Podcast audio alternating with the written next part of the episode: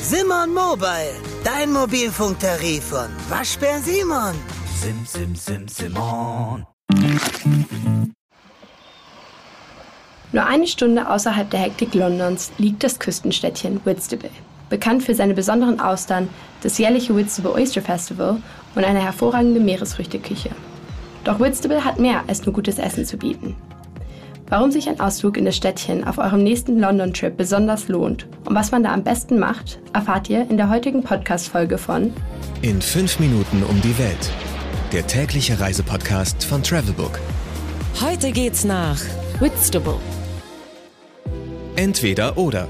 Schnelle Fragen in 30 Sekunden. Auto oder öffentliche Verkehrsmittel? Whitstable hat einen eigenen kleinen Bahnhof, an dem man aus London innerhalb ungefähr einer Stunde ankommen kann. Zum Fortbewegen innerhalb der Stadt läuft man dann aber am besten zu Fuß. Pärchen oder Familienurlaub? Beides ist möglich. Entspannung oder Abenteuer? Entspannung. Kultur oder Party? Auf jeden Fall Kultur. Teuer oder günstig? Eher teuer. Whitstable folgt dem Motto klein, aber fein. Dementsprechend ist hier alles etwas teurer, als man es vielleicht aus Deutschland gewohnt ist. Im Vergleich zu London kann man hier aber auch sehr preiswert essen oder shoppen gehen. Highlights, Lowlights, Must-Sees. Die Travelbook-Tipps. Wo gibt es die besten Restaurants?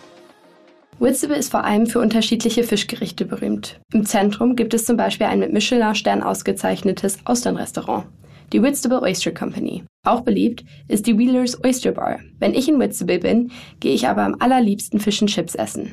Es gibt dafür eigentlich keine bessere Kulisse als Whitstables Kiesstrand mit den ruhigen Rauschen der Wellen. Die mit Papier eingewickelten Fish Chips mit einer riesigen Menge Essig zu essen, ist ein englisches Muss. Wer lieber nur was trinken möchte, dem wird der Old Neptune Pub gefallen. Direkt am Wasser gelegen kann man hier mit dem Whitstable Beer Oyster Stout den Sonnenuntergang beobachten. Was man unbedingt tun sollte. Für mich ist es immer wieder ein Highlight, den kilometerlangen Strand entlang zu spazieren. Die Promenade führt an Dünen, Meer und typisch englischen bunten Strandhütten entlang und bietet somit den perfekten Eindruck von Whitstable. Wer es bis nach Tankerton schafft, der stößt auf dem Weg auf eine Reihe süßer Hütten, an denen sich im Sommer die Touristen und Einheimischen zum Picknicken niederlassen. Da sollte man sich, wenn man Zeit hat, unbedingt anschließen. Mein persönlicher Geheimtipp. Es passiert in Whitstable oft, und da spreche ich von eigener Erfahrung, dass man einfach am Hafen und Meer bleibt, weil dort die meisten Touristen sind und es deswegen nicht mehr in die Innenstadt schafft. Mein persönlicher Geheimtipp ist es aber, für einen Nachmittagstee die Whitstable Castle und Gardens zu besuchen. Für eine ganz und gar British Experience kann man in diesem historischen Ort mit der ganzen Familie eine tolle Zeit verbringen. Geld, Sicherheit, Anreise. Die wichtigsten Service-Tipps für euch. Welche Gegend ist ideal für die Unterkunft? Am besten sollte man in einer der schwarzen Fischerhütten, die direkt an der Strandpromenade liegen und einen herrlichen Blick aufs Meer bieten, übernachten. Diese umgebauten Hütten sind mehr als 150 Jahre alt, aber von innen sehen sie mit ihren ruhigen und geräumigen Einrichtungen gar nicht so aus. Mit Hütten unterschiedlicher Größen und Lagen bieten sie die perfekte Möglichkeit, einen Tagesausflug zu verlängern. Wie kommt man am besten hin? Der Whitstable Bahnhof, der seit 1830 von Touristen aus London angesteuert wird, bedeutet, dass man mit öffentlichen Verkehrsmitteln innerhalb knapp einer Stunde aus London mit dem Zug direkt an der Küste ankommen kann. Sobald man dann mit dem Zug angekommen ist, ist alles zu Fuß erreichbar, sodass man sich für den Rest des Aufenthalts keine Gedanken mehr über den Transport machen muss. Do's and Don'ts. Do's. Genug Zeit einplanen.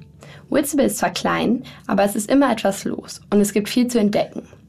Ein Tipp für die Tagesausflügler, man sollte sich abends am besten etwas mehr Zeit lassen. Der Sonnenuntergang über dem Strand färbt im Sommer das ganze Städtchen in einem wunderschönen Orange. Und mit dem bunten Treiben der Fischerboote auf dem Meer und den hunderten Menschen, die sich abends ans Wasser setzen, ist diese Tageszeit immer etwas ganz Besonderes.